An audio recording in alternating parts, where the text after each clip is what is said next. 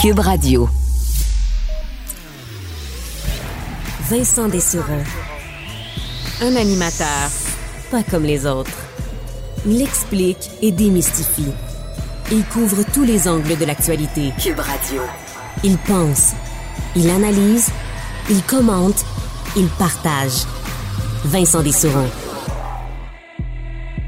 Cube Radio. Bon après-midi, bienvenue à l'émission en ce jeudi. Je vous rappelle que Mario Dumont est toujours en vacances, courte euh, période de vacances. Par contre, il sera de retour lundi sans faute. Euh, sachez qu'il en profite. Et euh, ben, c'est moi, Vincent Dessureau, qui prend la relève aujourd'hui à nouveau aux côtés de Carl Marchand. Salut Carl. Bonjour Vincent. et Carl, on avait droit à un point de presse aujourd'hui du docteur national, du docteur du... du directeur. Directeur du docteur. C'est un, docteur, aussi, alors. C'est hein, ça, hein. directeur national par intérim, donc de la santé publique, docteur Boileau. Il avait des bonnes nouvelles en général? Ouais, ben grosse surprise. Hein. Tu vas garder ton masque jusqu'à la mi dans les lieux publics et les transports publics. Vincent. Ouais, mais je m'attendais pas à autre pas une grosse chose. surprise. Là où il y a peut-être une bonne nouvelle, c'est de nous dire qu'on arrive au, euh, pic déjà ou à du moins un plateau. Voilà, donc le pic des hospitalisations serait atteint. Ceci étant dit, il y a quand même 11 000 personnes qui sont absentes dans le réseau de la santé. Bref, on fait notre possible pour pas trop engorger les urgences. Oui, effectivement. Donc, il faut être encore un peu prudent. on voit que les Québécois, euh, en général, sont à l'aise avec le port du masque. Il n'y a pas d'urgence à l'enlever. On va en discuter d'ailleurs. Euh, dans les euh, prochaines secondes, on va aller rejoindre en direct de LCN nos collègues et notre collègue Marie-Claude. On y va dans un instant. On trouve maintenant Vincent Dessureau, animateur à Cube Radio, justement, dans les studios de Cube. Bonjour, Vincent. Bonjour, Marie-Claude. Bon, alors, il faut revenir sur ce point de presse-là euh, du docteur Boileau où euh, finalement on a décidé de conserver le masque un petit peu plus longtemps, mais encore là, on sait que ça peut changer. Ça dépend de l'évolution de la COVID, finalement. Mais rendu là, on n'avait plus le ben choix. Hein. Non, et euh, faut dire, j'ai pas été très surpris de cette annonce-là, de repousser légèrement le port du masque, ça, ça fait du sens. Euh, là où on a vraiment quand même une bonne nouvelle, c'est une bonne nouvelle entre parenthèses, toujours être prudent, mais c'est l'annonce par le docteur Boileau qu'on est arrivé à peu près au pic ou au moins au plateau de cette hausse-là. Et c'est majeur parce que c'est un énorme test que cette nouvelle vague de COVID, parce que c'est la première qu'on traverse pratiquement sans mesure, à l'exception du port du masque à quelques endroits, donc en public.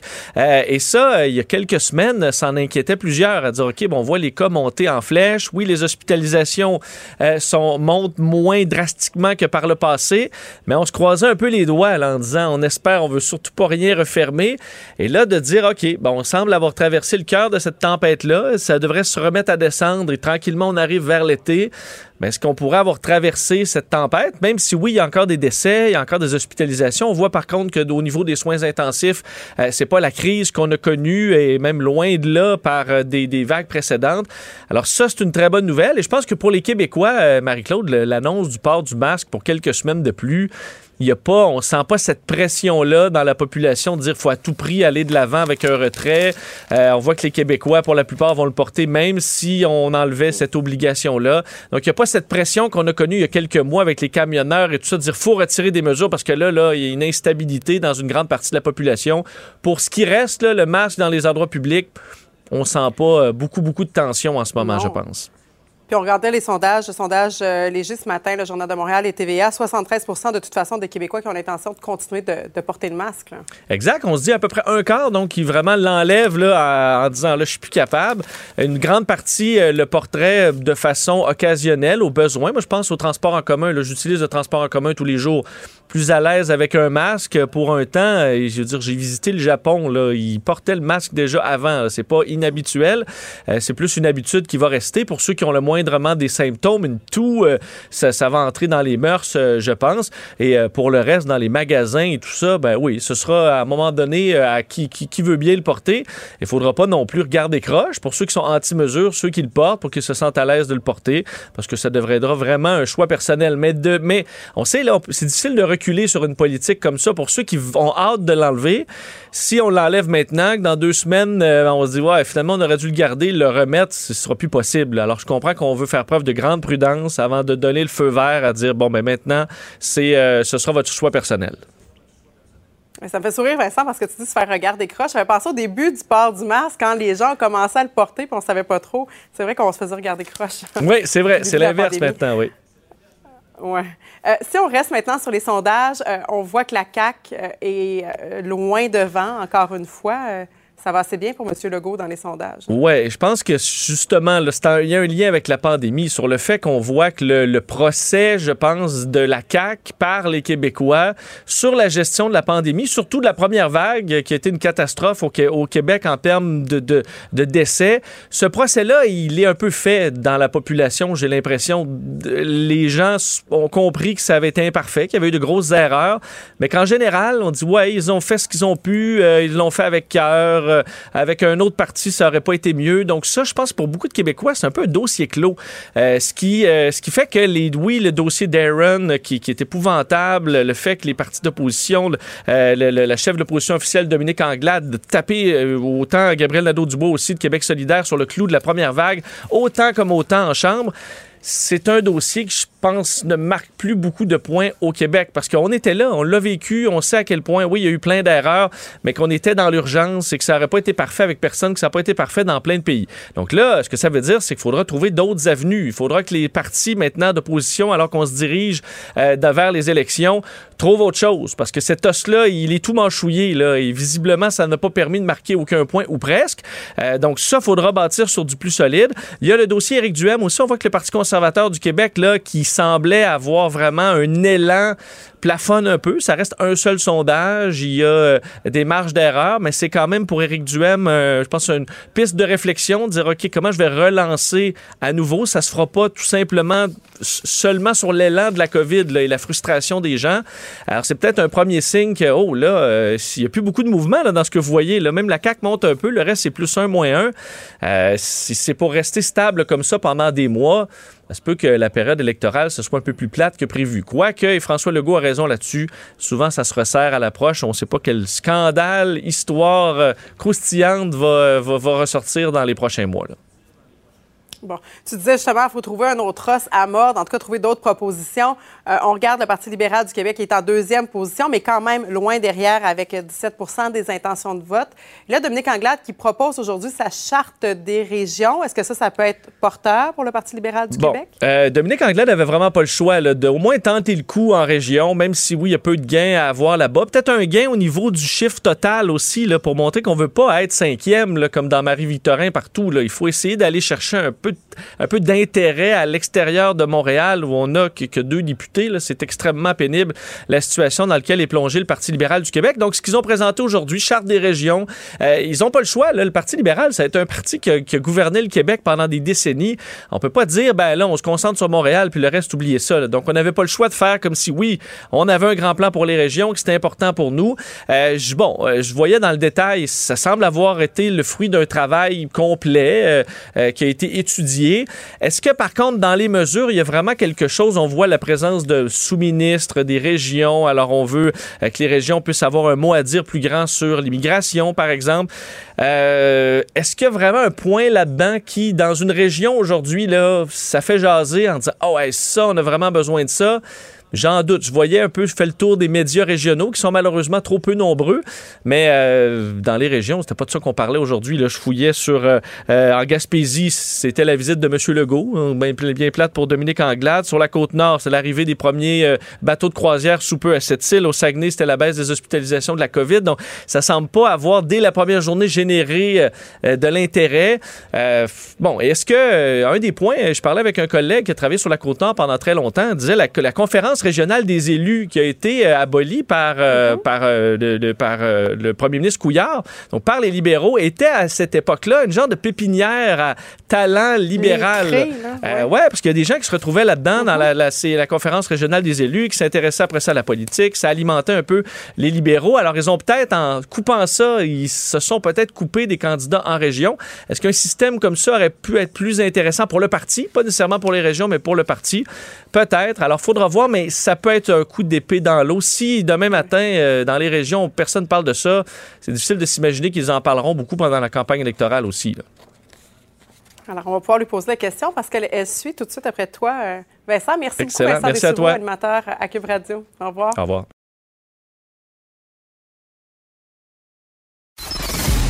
Vincent Dessereau. Pour le meilleur de l'information.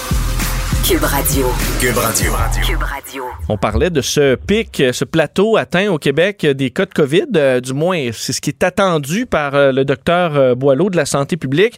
Mais on sait, là, tous les milieux de travail ont été bouleversés dans les dernières semaines. Je sais pas pour ce qui est de, votre milieu, mais un peu partout, là, des cas de COVID. Et on doit essayer de se replacer. des fois, la journée de travail se, se terminait pas comme elle avait commencé parce qu'on oh, a des, des cas de COVID proches.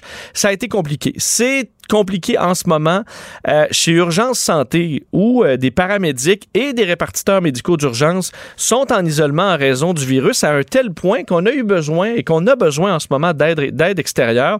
On en parle euh, pour faire l'état de la situation avec le chef de service chez Urgence Santé, Jean-Pierre Rouleau, qui est en ligne. Monsieur Rouleau, bonjour. Bonjour, Monsieur Dessureau. donc, la, COVID, c'est pas nouveau pour vous également. Vous, chez Urgence Santé, vous avez dû faire face depuis, depuis le tout début. Parlez-nous de la situation actuelle et pourquoi elle est, elle est différente de ce que vous avez connu dans les derniers mois, les dernières années? Mais elle n'est pas différente. Hein. Il est clair qu'avec la hausse euh, du nombre de cas, ça vient mettre une pression euh, au niveau euh, de nos équipes de paramédics sur le terrain. présentement, on a effectivement, on a 85, non pas vrai, 84 personnes présentement qui sont en isolement, mais ils n'ont pas tous la COVID. Ce sont des gens qui sont en isolement parce qu'ils ont soit été en contact avec quelqu'un qui est testé positif, ou qu'ils ont des symptômes, ou en attente d'un test de COVID. Mais au moment où on se parle, on a 29 personnes, on a 29 paramédics qui, euh, du 84 qui sont en arrêt de travail pour avoir testé positif euh, à la COVID. Et là, on comprend que vos effectifs n'étaient pas loin d'être en surnombre, donc ça n'en prend pas tant que ça, je suppose, pour rendre l'horaire compliqué à compléter. C'est pas facile, hein? C'est une période euh, avec laquelle l'urgence santé doit euh, doit, euh, doit doit conjuguer. Hein? La pénurie de main d'œuvre actuellement, ce n'est pas simple. Ça met de la pression également sur les équipes qui sont actuellement en place. L'absence des paramédics vient mettre de la pression sur ceux qui sont au travail actuellement. Par contre, d'entrée de jeu, je tiens à rassurer par contre vos auditeurs que Urgence Santé est toujours présent là, pour répondre aux appels urgents. N'ayez pas peur, soyez sans crainte. Par contre nous, de notre côté, on doit euh, mettre en place certains plans d'intervention pour être en mesure de répondre à l'offre populationnelle. Donc, parlons un peu de ce, qui, a été fait, parce que vous êtes allé chercher du, personnel en dehors de vos services. Euh, non, il n'y a pas eu de personnel. Non, on n'a pas. C'est sûr que les, gestionnaires sont mis à contribution. Euh, par contre, euh, ben, Urgence Santé euh, embauche. Hein. on est on est en période de recrutement. On est constamment en période de recrutement. On tente d'aller chercher des nouveaux paramédics. Au-delà de la COVID, déjà la pénurie de main d'œuvre se faisait sentir. Donc, on est en embauche. On tente de recruter des gens pour être en mesure de répondre à l'offre populationnelle. On est en mesure de le faire. Par contre, on est on a besoin de gens. Alors, pour les intéresser n'hésitez pas à venir travailler chez nous. Oui, parce que là, euh, ben, avant de tomber sur l'embauche, parce que je veux, je veux revenir avec vous, euh, vous vous êtes entendu avec l'INSPQ, l'Institut national de santé publique, pour entre autres réduire un peu l'isolement, justement, parce que 10 jours, c'était trop long. En fait, c'est des cas, c'est vraiment du cas par cas. Euh, les, les, les, de ramener les gens le plus rapidement possible vient nous aider. Euh, par contre, le 10 jours est maintenu, mais dans certains cas, on est en mesure de réduire ce 10 jours-là à 7 jours dans des circonstances bien particulières. Euh, la personne n'a plus de symptômes, par exemple, travaille en tout temps, ou du moins, c'est toujours le cas parce que c'est important de préciser là, que les paramédics sont très bien protégés depuis le début de la pandémie et ils le sont toujours. On n'a pas du tout, on a maintenu nos standards élevés là, au niveau de la protection. Euh, donc, dans certains cas euh, bien particuliers, il est possible que les gens puissent revenir un petit peu plus rapidement au travail, mais ce n'est pas une pratique qui est répandue, c'est vraiment une pratique qui est en cas par cas. Vous parliez donc d'embauche, que les intéressés, euh, vous, allez les accueillir. Vous avez besoin où, là, parce qu'on parle des paramédics, il des répartiteurs aussi. Est-ce que vous avez besoin partout en ce moment?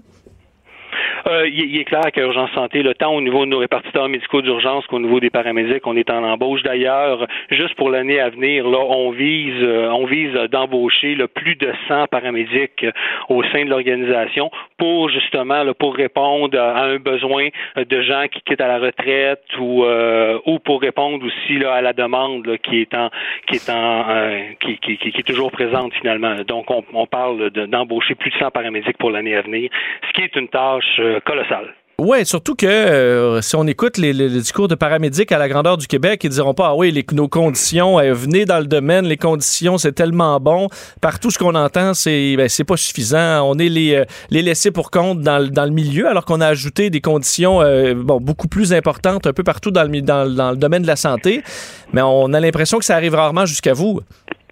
Non, c'est, c'est, il est clair que c'est un métier qui est pas facile. Par contre, pour l'avoir fait pendant de plusieurs, pendant plusieurs années, euh, je peux vous dire que ça fait partie des plus beaux métiers du monde. Par contre, selon moi, il est clair que la COVID, euh, il est clair que la COVID amène son lot de, de, de, de, vient, vient rendre le travail encore plus difficile quand on parle de porter des équipements de protection individuelle en tout temps, euh, des jaquettes, des masques N95.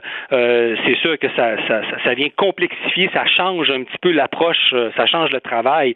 Par contre, ça demeure un travail essentiel qui est extrêmement valorisant et qui euh, la population a besoin de nous. Donc, c'est pour ce qui est des répartiteurs, pour ce qui est des répartiteurs, M. Rouleau, euh, je, pense que c'est c'est méconnu le chemin qu'on doit prendre pour pouvoir devenir répartiteur. Il y a des émissions maintenant qui se sont intéressées beaucoup à ça, qui sont intéressantes. On a vu leur travail, mais euh, c'est peut-être moins long ou moins compliqué que les, gens croient pour pouvoir appliquer. Parce que c'est quoi le chemin pour devenir répartiteur?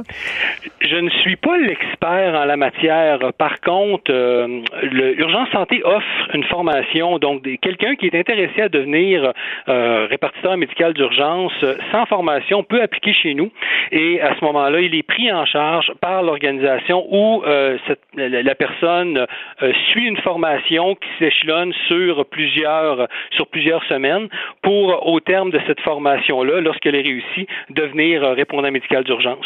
Donc, c'est nous qui offrons cette formation-là. Il y a, il y a aussi une formation, je crois, une formation collégiale, mais je ne veux pas m'avancer sur le sujet parce que je le maîtrise pas. Mais chose certaine, c'est qu'Urgence Santé offre une formation qui est adaptée à la réponse médicale, médicale d'urgence. Mais le travail de RMU est un travail en soi. Hein. Ce n'est pas un travail de paramédic. C'est vraiment un travail bien précis d'être répondant médical d'urgence. Est-ce que vous, en général, les, euh, paramédics vont bien euh, bon, dans, dans, la région? Est-ce qu'ils vont, euh, parce que ça a été difficile, la pandémie, les conditions, je c'est pas toujours facile. L'état de la situation au-delà de, la pandémie, mais sur le terrain, est-ce que, est-ce que ça se passe bien en ce moment? Les gens sont essoufflés. Les gens sont essoufflés de vous dire le contraire euh, serait, serait pas honnête de ma part. Les gens travaillent fort. Euh, le, le, le, comme je vous disais aussi tantôt, les, euh, les conditions de travail ne sont pas nécessairement euh, les plus faciles actuellement. les gens sont préoccupés par ce qui se passe. Les gens sont fatigués. le nombre d'appels est, est, présent. mettons qu'on a bien hâte que cette pandémie soit derrière nous là, pour, pour reprendre notre souffle. Par contre, le moral est bon. Le moral est bon et les gens savent pourquoi ils sont là.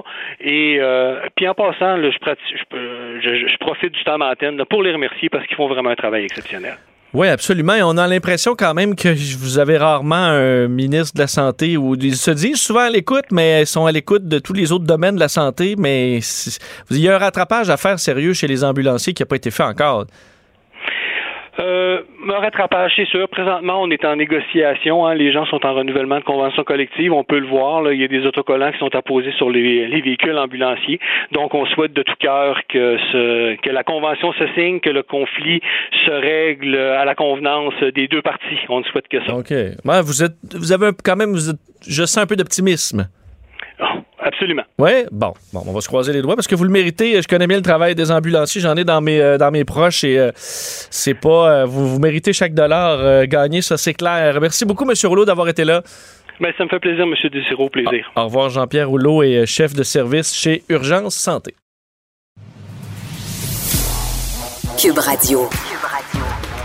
Complet comme un couteau suisse, précis comme une lame de rasoir. Vincent Dessereau pour être affûté sur l'actualité. Le conflit Russie-Ukraine avec Guillaume Lavoie. C'est le moment de rejoindre notre collègue Guillaume Lavoie pour parler de la situation en Ukraine. Bonjour Guillaume. Bonjour Vincent. Joe Biden a fait un nouveau point de presse ce matin, euh, Guillaume, annonçant encore une fois de l'aide militaire vers euh, l'Ukraine et des chiffres quand même impressionnants, le plus de 144 000 euh, obus d'artillerie. On voit encore une longue liste qui montre encore à quel point Joe Biden est déterminé à aider l'Ukraine et euh, ça prendra le temps qu'il faut. Absolument. Puis là, c'est encore un autre chiffre de 800 millions de dollars supplémentaires en armes Et là, c'est des armes beaucoup plus costaudes, des drones plus avancés technologiquement. Et là, vous allez entendre souvent un nom, howitzer, c'est comme une batterie d'artillerie lourde. Et les fameux, les milliers d'obus qui vont avec. Et c'est fascinant parce que non seulement on en avait parlé, on est passé d'armes clairement défensives à offensives, mais là, on sait que le conflit est plus long.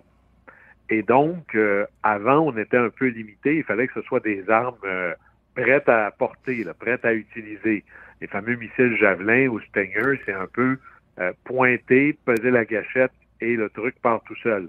Après ça, c'était des armes de fabrication russe pour lesquelles l'armée ukrainienne était déjà entraînée. Et parce que c'est pas c'est pas si simple d'utiliser ces choses-là. Prenez un char d'assaut, par exemple, américain.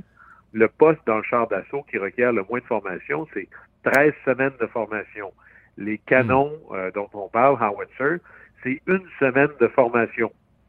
Et là, ce qui est intéressant, c'est qu'on ne fait pas juste envoyer ces armes-là avec un manuel d'instruction à la IKEA.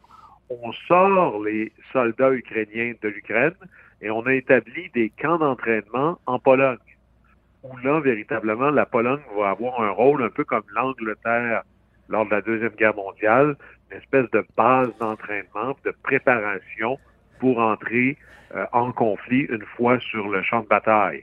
Alors là, il y a véritablement de l'entraînement sur voici un nouveau, euh, une nouvelle arme, voici comment s'en servir, on prend une semaine, dix jours, et après ça, on envoie tout ce beau monde-là avec les nouvelles armes sur le territoire ukrainien.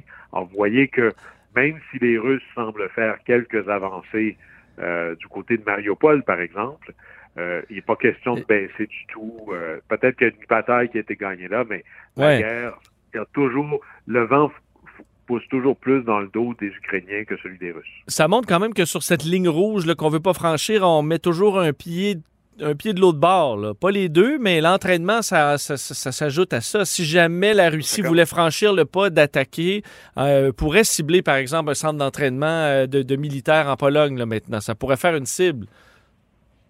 C'est sûr qu'il y a une contribution directe. Et là, la charade va loin. Prenez l'Allemagne, par exemple. C'est presque un peu amusant. L'Allemagne qui dit, nous, on n'est pas prêt à fournir des armes à l'Ukraine. On n'est pas prêt à ça pour toutes sortes de considérations on veut se garder une petite distance, on pense que c'est un engagement trop direct, mais on va faire la chose suivante. Tous les pays qui ont des armes, qui veulent les envoyer à l'Ukraine, faites-le, nous, on va vous les remplacer. Mais là, ça revient à peu près à la même chose. Alors, on est à la limite de la charade diplomatique, mais tant que ça, chaque jour où il y a un appui plus grand envers l'Ukraine, sans s'exposer directement dans un conflit ouvert avec la Russie, c'est la preuve qu'une stratégie comme ça est gagnante. Ça va durer combien de temps? On ne le sait pas. Là-dessus, le président Biden a dit, par contre, il y a une ligne rouge très claire, il l'a dit fortement, toute attaque russe sur un pouce carré du territoire de l'OTAN, et la Pologne, c'est l'OTAN, c'est considéré comme une attaque à tous les membres de l'OTAN. Alors, est-ce que, ici, est-ce que c'est Vladimir Poutine qui aurait l'odieux de tester le géant qui dort, qui est l'OTAN? Euh, c'est pas sûr que l'autre bord non plus, ils ont le goût d'avoir une confrontation directe avec l'OTAN, parce que là, la force à la livre est pas du tout la même. Si l'armée russe est généralement plus forte que l'armée ukrainienne, euh, l'armée russe est infiniment plus faible que l'armée de l'OTAN. Et en voyant Joe Biden, j'écoutais une partie de ce point de presse-là qui, qui, qui, justement, évalué la durée comme étant, bon, ce sera une guerre plus longue, mais on sera là le temps qu'il faut. Est-ce que ce discours-là est inquiétant pour les Russes en disant, mais ça dure des mois, parce que pendant ce temps-là, l'armée américaine n'est pas en guerre, souffre de rien. Euh, dans, de quoi aura l'air l'armée russe dans, euh, dans trois mois, dans six mois, dans un an, si elle doit combattre à ce rythme-là face à des bombes et des, de la technologie qui vient de l'Occident? On en a parlé souvent, tu n'es jamais plus fort que tes lignes d'approvisionnement. Et le pari de Vladimir Poutine, c'est qu'au départ, il n'y aurait pas de coalition pour l'Ukraine parce que trop de divisions dans le camp occidental. Et là, après ça, il se dit, ben, je vais tellement mettre la pression que c'est l'autre qui va se fatiguer avant. Alors, M. Biden a tout à fait raison d'envoyer des signaux très clairs. Nous, on est là pour la durée. Et même au début, quand on pensait encore que ça pourrait être quelque chose de rapide, il disait des semaines, des mois, des années. Les Américains ont une vieille expression qui dit c'est celui qui flanche en premier. Alors, si tu envoies comme signal que toi, tu es engagé avec une date de retrait, Ben, l'autre côté, il regarde son calendrier puis il dit tout ce que j'ai besoin de faire, c'est de durer jusque-là, puis après ça, je l'ai. Alors là-dessus, c'est la seule manière de gagner et la seule manière de ne pas perdre, c'est d'être prêt à être en conflit, à être en guerre contre la Russie plus longtemps que les Russes sont capables de la chose. Et les sanctions économiques, c'est exponentiel. Ça va faire de plus en plus mal, plus le temps va avancer. Et à la fin, les lignes d'approvisionnement russes vont devenir de plus en plus complexes, de plus en plus difficiles. Et c'est sur la durée que ça va se voir, même si ça commence déjà à faire très mal. Parlons du côté diplomatique et politique euh, avec le G20. Euh, il n'y aura pas d'exclusion au programme pour la Russie. Euh, est-ce que c'est un échec des Américains?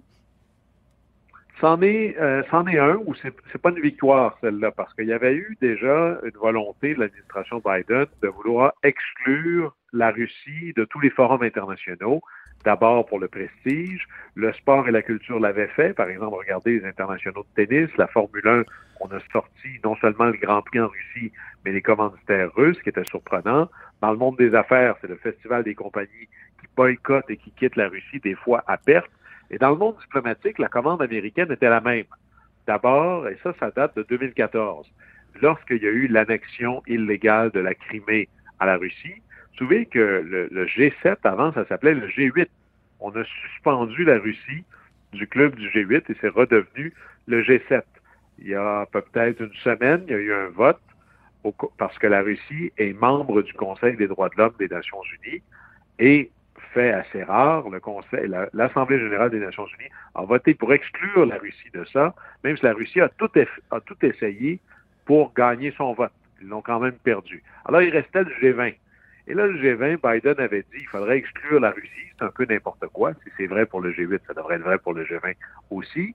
Et si vous voulez pas exclure la Russie, parce que cette année, la présidence est euh, tournante, c'est l'Indonésie qui l'a, si vous voulez pas exclure la Russie, ben, on va inclure l'Ukraine. Ça va faire des rencontres assez intéressantes. Hmm. Et là, ben, c'est pas arrivé, ça, parce que dans le G20, là, la proportion d'alliés euh, de la Russie ou de non-alignés est plus forte. Le Brésil, l'Inde, entre autres, la Chine. Et là, ben, tout le monde a dit non, il n'y aura pas de consensus pour exclure la Russie. Alors, c'est un peu un non-gain américain. Et là, ça donne des choses un peu particulières. à la dernière rencontre des ministres des Finances euh, du G20, ben là, quand la ministre des Finances de la Russie s'est mise à parler, celle des États-Unis a quitté la pièce. Alors, c'est pas exactement le grand coup qu'on voulait, mais il reste le sommet du G20 avec les chefs d'État qui, lui, doit avoir lieu à l'automne en Indonésie. Est-ce que rendu là, on voudra avoir Poutine, Poutine, Biden dans la même pièce? Je suis pas certain, mais à date, de toutes les batailles diplomatiques que les États-Unis ont gagnées, celle-là a été échappée. Les États-Unis ont sûrement essayé de faire exclure la Russie. Ça n'a pas fonctionné. Ça veut dire qu'il faut encore travailler sur ce que j'appelle l'arrière-garde de la Russie, l'Inde et la Chine, entre autres, et le Brésil aussi. On peut terminer en parlant justement de politique étrangère. on avait le débat hier euh, entre Emmanuel Macron et, Marine Le Pen. Ça faisait partie des questions. Ils ont des visions opposées. Euh, comment on guide la politique étrangère? Ça doit quand même être assez compliqué en ce moment dans tout ce contexte-là. Là.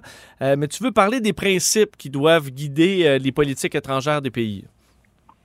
C'est très difficile parce que si on est dans la pureté, on peut pas vraiment faire de relations internationales parce que ça nous rattrape. Par exemple, on pourrait dire que nous, pays démocratiques euh, qui valorisent les droits humains, les libertés individuelles, on veut mettre ça au sommet de nos préoccupations et donc, on fera, soyons cohérents, on fera pas de commerce avec des pays qui reconnaîtraient pas euh, la liberté de parole, la liberté d'association, euh, qui auraient des enjeux sur les droits humains. Mais ça, ça voudrait dire pas de commerce avec la Chine. Alors, ça coûte combien des principes? Et dans le cas de la guerre en Ukraine, il y a un test extraordinairement fort. Par exemple, on dit, OK, il faut boycotter le, pétrole russe et le gaz naturel russe, mais surtout parlons du pétrole. Ben là, euh, pour compenser ça, pour le donner à nos alliés, il faut qu'il y ait du pétrole qui arrive d'ailleurs. Ben, dans les deux grands producteurs, il y avait l'Arabie saoudite, qui est probablement l'antithèse d'un pays des droits de l'homme, ben là, on appelle l'Arabie saoudite, on dit, écoute, euh, nous, on te critique fortement depuis surtout le régime Obama, parce que les États-Unis ont moins besoin de pétrole depuis qu'ils ont du gaz et du pétrole de schiste. Ce sont des exportateurs nets. Là, tu cognes à la porte en disant, ben là, on, serait plus léger sur la critique, on voudrait en avoir plus. L'Arabie saoudite, présentement, dit aux Américains, euh, à d'autres, on s'en souvient. Mais le pire, c'est le Venezuela, qui, a vraiment, qui est vraiment dirigé. Euh, il y avait Chavez, après ça, maintenant, c'est Maduro. Ce sont deux leaders maléfiques extraordinairement périlleux pour leur population. Et on avait raison d'isoler, de boycotter ce régime-là au possible. Et là, on est obligé de rappeler au Venezuela en disant, ben, vous produisez beaucoup de pétrole. Puisque là, on a un conflit plus important, ben, mettons sur la glace les enjeux qu'on a avec le Venezuela et demandons-leur leur pétrole, essayons de sortir du pétrole, de l'acheter. Alors, c'est, c'est pas la cohérence pure, malheureusement, parce que la cohérence pure, ça nous amène à se peinturer dans le coin partout. Et c'est là où, comment on fait pour avoir des principes en relations internationales, c'est pas la cohérence pure partout, euh, c'est de se dire qu'est-ce qui est le plus important. Et les priorités, ça existe pour dire non aux bonnes idées. Alors, c'est une bonne idée de boycotter le Venezuela, qui est un régime maléfique. Mais l'Ukraine est une plus grande priorité, donc on va faire contre mauvaise fortune bon cœur, on va essayer de s'arranger. Puis à la fin, peut-être un des plus grands génies de relations euh, internationales, c'était Bismarck.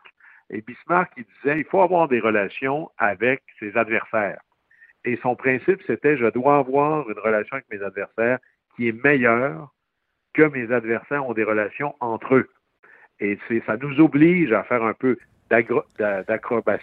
C'est pour ça qu'en diplomatie, on a besoin du français parce qu'il y a plus de mots pour dire rien ou dire plusieurs nuances de choses. Mais ça nous oblige à faire des deals avec des nations ennemis, adversaires, probablement qu'on ne voudrait pas être en commun avec eux, mais il y a un péril plus grand qui est celui de l'Ukraine, et c'est ça qui doit nous guider. J'ai l'impression que pour bien des politiciens aussi, les conflits internationaux, les dossiers internationaux, c'est complexe dans la population à l'intérieur. Une fois que les politiciens reviennent dans leur pays, c'est pas nécessairement toujours bien compris dans la, finesse, là, parce que c'est des dossiers complexes. Euh, parce que ça, la politique, euh, ils vont être, vouloir être élus aussi chacun de leur côté. Ils ont euh, leurs problèmes locaux. ça vient entrer en ligne de compte aussi. Bien, absolument. Joe Biden ne peut pas se faire élire président avec le vote ukrainien. Euh, M. Trudeau ne peut pas se faire élire président avec le vote de l'Ukraine. Et il y a une vieille blague qui dit que la politique étrangère, ça n'existe pas. C'est de la politique locale avec des portées internationales. Pourquoi est-ce que le Canada s'intéresse beaucoup à l'Ukraine? Oui, il y a les principes et tout, mais c'est aussi parce qu'il y a une diaspora très, très importante chez nous. Et là, euh, une des raisons pourquoi les critiques sont si dures, c'est qu'on n'est pas au niveau où on devrait être. Le Canada a déjà été parmi les nations à l'international que tu appelles pour savoir qu'est-ce que le Canada pense. On n'est plus là présentement et ces conflits-là font apparaître que, bon, mais si on veut se dire qu'il y a une distinction canadienne au plan international, ben, il faut que ça apparaisse dans notre budget de défense. Il faut que ça apparaisse dans notre budget de relations extérieures. Puis ces choses-là, tu peux pas, c'est pas comme une switch on and off. Pardonnez-moi l'anglicisme. C'est un investissement sur de nombreuses années. Et ça paye quand la crise arrive. C'est un peu comme l'assurance. Tu peux pas appeler l'assureur une fois que tu as de l'eau dans le sous-sol. Il faut que tu y penses avant. Merci, Guillaume. À demain.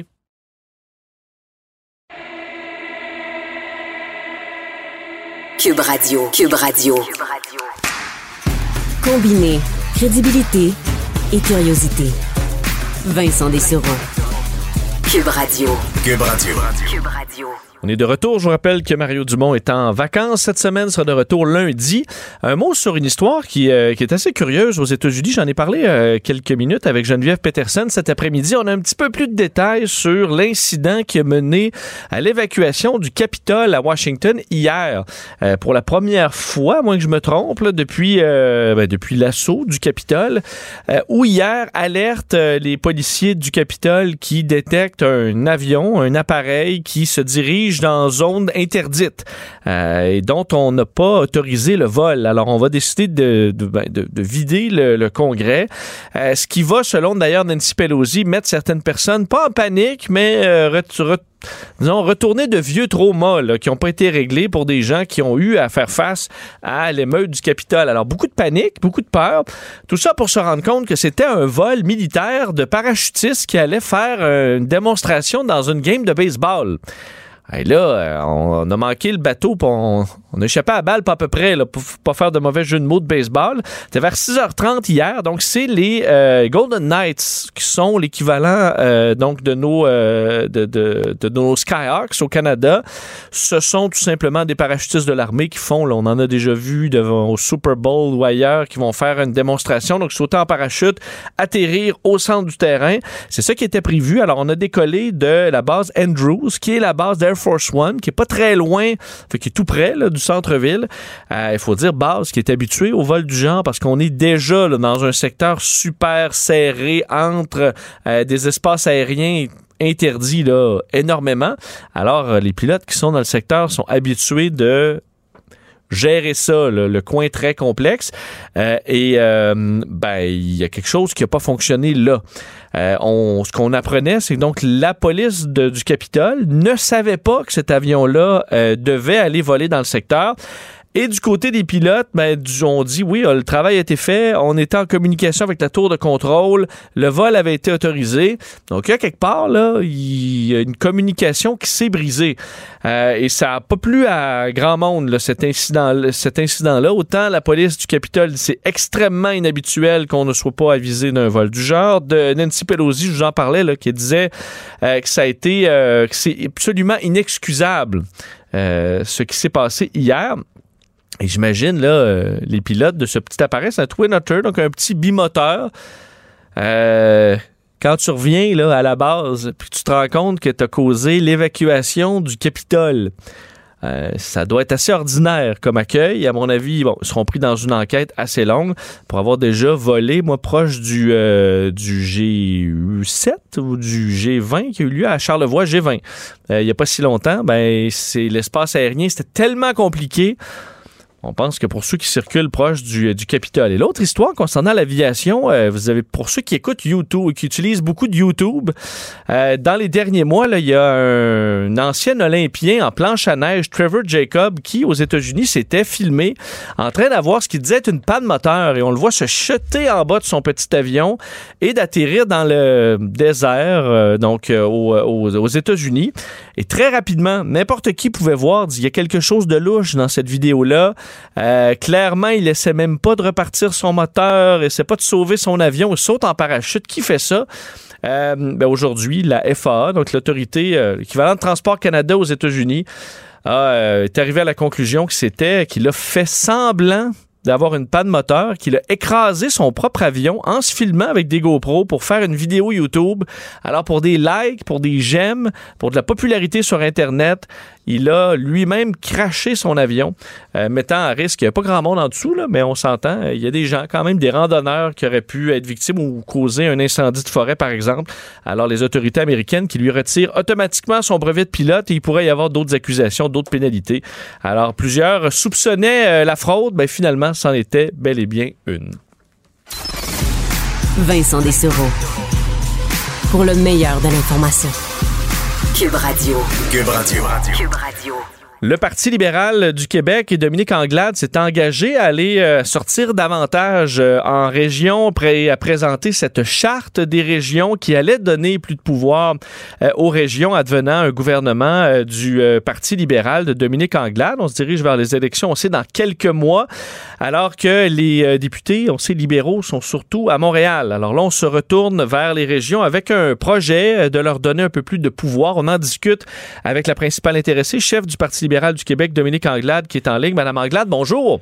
Bonjour, M. Dessureau. Euh, alors, cette charte-là présentée aujourd'hui, euh, qui semble être le fruit quand même de beaucoup de travail et de beaucoup de, de, mémoire et d'idées de gens des régions, ça répond à quel besoin? Qu'est-ce qui manque en ce moment dans nos régions, selon vous?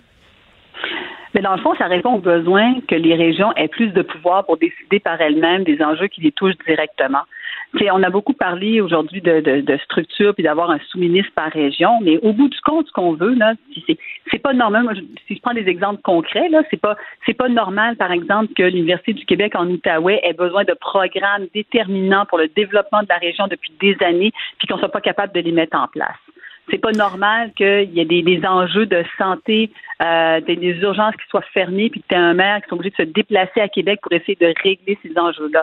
Tout mm. ça, là, les priorités des régions, ce serait fait par la région avec justement des, euh, des, des, gens qui sont sur le terrain, des fonctionnaires qui sont sur le terrain et qui comprennent ce qui se passe sur le terrain. Mais pourquoi, Mme Anglade, c'est le, le, le, travail, c'est pas le député qui. Est-ce qu'il y a un problème avec le lien entre le député et sa région pour s'assurer que les choses avancent? Je comprends que c'est pas le travail du, fonctionnaire, mais est-ce qu'il y a des députés qui doivent faire le, message et s'assurer que les dossiers euh, aient de l'avant?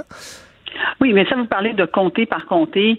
Euh, là, on parle de, de, de, réalités régionales qui sont plus larges que ça. Si par exemple, euh, l'Abitibi-Témiscamingue, c'est trois comtés. Euh, c'est une réalité avec tout le secteur des mines qui touche les trois comtés. Et c'est la possibilité de faire en sorte que tu un sous-ministre qui habite la région, qui connaît la région, un secrétariat avec des gens qui sont sur place, qui travaillent avec les élus locaux, qui sont capables de dire, ben nous, la priorité, là, ça va être les redevances minières, nous, la priorité, ça va être l'attraction euh, d'étudiants ou de, personnes, puis voilà de combien de personnes dont on va avoir besoin, et donc d'établir ces priorités-là et que ce, cette personne-là soit le champion de la région. Euh, au sein de au sein de l'appareil euh, euh, de, Québec. La dernière fois que votre parti a été au pouvoir, M. Couillard avait supprimé les, les, conférences régionales des élus, le disant vouloir, ben, on était en époque de, de coupure, voulait éviter les dédoublements. Donc à l'époque, il évaluait qu'il y avait qu'on en avait trop de ces liens-là. Est-ce que c'était une erreur de les enlever à cette époque? Ben moi, j'ai déjà dit que je, pense que l'abolition des CRI, c'était c'était quelque part une erreur, ce qu'il avait déjà mentionné à plusieurs reprises. Cela dit, nous, on ne veut pas recréer, c'est pas recréer les crés. Là, les gens se sont organisés dans des modes de concertation, que ce soit la table des préfets ou parfois c'est la table des préfets avec euh, la, participation citoyenne, donc différents mécanismes. Peu importe la manière dont la région veut s'organiser, on veut arrêter justement que ce soit euh, partout pareil, que ce soit euh, vraiment du sur-mesure plutôt que qu'il soit fait de région, région par région plutôt que le mur à mur qu'on connaît. Mais indépendamment de ça, une fois que tu as décidé de, comment tu consultes tes, tes euh, acteurs locaux, c'est comment est-ce que tu fais en sorte que tes dossiers atterrissent plus rapidement puis répondent aux besoins de ta région? L'Outaouais a des enjeux très différents de la Gaspésie. Et donc, ils vont établir leurs priorités différemment et on va pouvoir accélérer un certain nombre de projets avec des moyens supplémentaires aussi parce qu'on vient bonifier euh, euh, les, enveloppes pour, pour chacune des régions. Pensez-vous que cette offre-là aujourd'hui, cette charte, va générer un quelque chose en région. Je voyais, je faisais le tour un peu des médias régionaux qui sont malheureusement trop peu nombreux et euh, pas beaucoup étaient sur ce dossier-là aujourd'hui. Avez-vous peur que, que, que, ça se rende pas aux principaux intéressés, aux citoyens, aux Saguenay, en Abitibi, en Gaspésie? Euh, avez-vous peur que ça passe dans le beurre? Non, ben en fait, c'est pas, c'est pas la charte des régions, c'est un, c'est un volet, c'est un outil, c'est une boîte à outils que l'on met à la disposition de la région. Donc l'objectif là, c'est pas, pour moi, c'est de dire, ok, très bien, la charte des régions, mais concrètement là, ce que ça va vouloir dire, c'est quand ils ont commencé à parler de logement, euh, qu'on n'a pas suffisamment de logements, qu'il faut augmenter l'offre et qu'il faut revoir, par exemple, les moyens d'une ville pour pouvoir augmenter cette offre-là de logement, bien, la charte des régions te permet de le faire. Donc, chaque fois qu'il y a des enjeux régionaux, il faut voir comment est-ce que cette charte-là te permet de passer rapidement en mode exécution. C'est ça qu'on va voir dans les régions. Les régions veulent aussi avoir des députés qui sont dans le parti au pouvoir. Ça va être tout un défi pour, euh, pour vous à la prochaine élection. Est-ce que vous travaillez à des candidatures fortes? Est-ce que vous avez des espoirs quand même dans la région, dans certaines régions, de, de faire des percées? Ben c'est ben, c'est bien évident. On a on a déjà annoncé euh, Vicky Meham en Estrie, on a annoncé Carol Green en Outaouais, euh, on a annoncé ah ben, on va annoncer la semaine prochaine officiellement, ça va être euh, le préfet Normand euh, Normand Côté également qui va être annoncé dans Chaudière Chaudière Appalaches. Donc on va continuer à faire ces annonces là jusqu'à la campagne jusqu'au déclenchement de la campagne électorale. Puis moi je vous dirais que ces gens-là qui embarquent avec nous, ils embarquent parce qu'ils croient qu'on a besoin de beaucoup moins de paternalisme, puis qu'on dise aux régions quoi faire, puis comment faire, puis comment voter. Puis on a besoin d'avoir des gens qui sont impliqués dans leur région, puis qui veulent prendre des décisions, puis avoir un véritable pouvoir. Quand vous parlez de paternalisme, on le voyait, c'était sur votre affiche aujourd'hui, moins de paternalisme, plus de régionalisme. Euh, on voit, bon, pour ceux qui écoutent les périodes de questions, que vous, vous, accusez M. Legault d'avoir un ton paternaliste par moment, puis on voit qu'effectivement, il, y a, de la, il y a de l'arrogance parfois dans les discussions euh, dans, la période de questions. Mais Comment vous l'expliquez à monsieur, madame, tout le monde que, selon vous, François Legault est un paternaliste au-delà de son ton? Mais c'est pas, c'est pas, c'est une manière de gouverner. Là, c'est pas tant, au niveau du ton. C'est, c'est, de dire, par exemple, quand on prend des exemples très concrets, euh, la, la, tu peux pas décider. L'histoire du tramway à Québec est un bon exemple. Là, que tu vas passer par-dessus tout ce que les gens, tout ce, tout ce que les gouvernements de proximité, les villes disent. Tu dis, je vais imposer ma, ma, ma manière de faire comme on l'a vu avec le tramway. Tu peux pas faire la même chose quand tu dis, tu vas implanter un, un, hôpital en Outaouais, puis tu refuses d'entendre ce que la population a à dire, puis ce qu'elle ce qu'elle voit elle sur le terrain, puis ce qu'elle a besoin de voir de son gouvernement pour représenter vraiment la voix euh, de la région. C'est dans les décisions qui sont prises, il faut que, la, voix de la région soit véritablement représentée, puis que ce soit pas Québec qui décide de tout, mais au contraire que les, les, les régions soient non seulement partie prenante, mais décisionnelles. Un mot sur le sondage, euh, on n'a pas le choix, par, par, paru dans les dernières heures, là, montrant la CAQ encore largement en avance. Euh, Pensez-vous que le, le, procès de la CAQ concernant la pandémie, la gestion particulièrement de la première vague, vous avez beaucoup parlé de la première vague, là, il y a eu le dossier Aaron, dossier épouvantable évidemment, mais qui semble pas avoir ébranlé euh, les Québécois dans l'intention de vote. Pensez-vous que là-dessus, les Québécois ont dit, bon, ben c'est beau, le, le, la première vague, ça a été difficile, mais le gouvernement a fait ce qu'il a pu, passons à autre chose. Est-ce que vous, vous allez passer à autre chose que sur la critique de cette gestion de pandémie, voyant que ben, les Québécois, ça semble peu les ébranler? Ben, je pense qu'il faut, euh, d'un côté, il faut quand même poser un certain nombre de questions puis des réponses qu'on a besoin d'avoir. Euh, puis c'est dépendant aussi de l'information qui, euh, qui est disponible. Donc ça, je veux dire, on a un travail à faire, mais on a un travail à faire aussi euh, de proposer, d'amener des nouvelles idées, d'amener des propositions concrètes pour chacune des régions, d'amener des candidatures qui vont faire en sorte que les gens vont dire, OK, où est-ce qu'on s'en va avec euh, cette formation politique? Pour moi, toute la question du développement économique de nos régions va être fondamentale. Euh, tout ce qui va être en lien avec l'économie humaine, l'économie qui est proche des gens, là, la manière de se loger, de pouvoir faire l'épicerie, l'inflation, c'est ces enjeux-là qui vont être mis de l'avant. Donc, au fur et à mesure, ça va être aussi des propositions qui vont devoir euh, émaner.